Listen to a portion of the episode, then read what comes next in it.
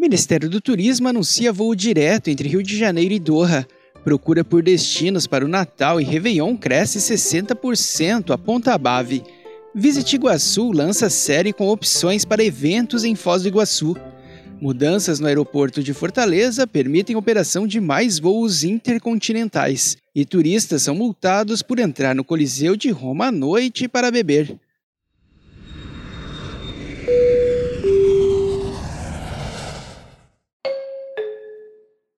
Dia, hoje é sexta-feira, 19 de novembro de 2021. Está no ar o FRT Cast, o nosso giro de notícias para você começar o dia bem informado.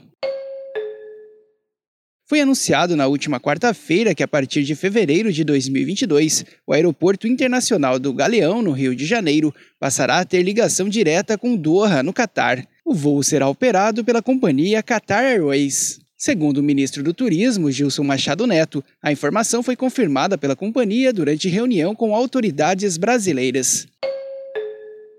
Um levantamento realizado pela Associação Brasileira de Agências de Viagens, ABAV, revelou que o número de clientes pesquisando pacotes turísticos para o Natal e Réveillon no Brasil aumentou em 60%. Entre os destinos mais procurados estão Recife, São Paulo, Rio de Janeiro, Salvador e Florianópolis.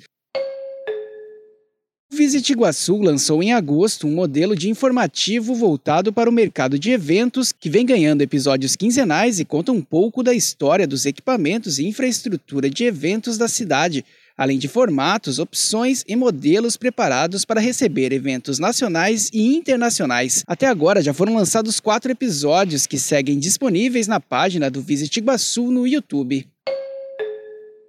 O investimento de 100 milhões de reais em obras de expansão da pista de pouso e decolagem deixou o Aeroporto Internacional de Fortaleza apto a receber mais voos intercontinentais, conforme reportou o Ministério da Infraestrutura, que agora também atua para que esses voos se tornem realidade.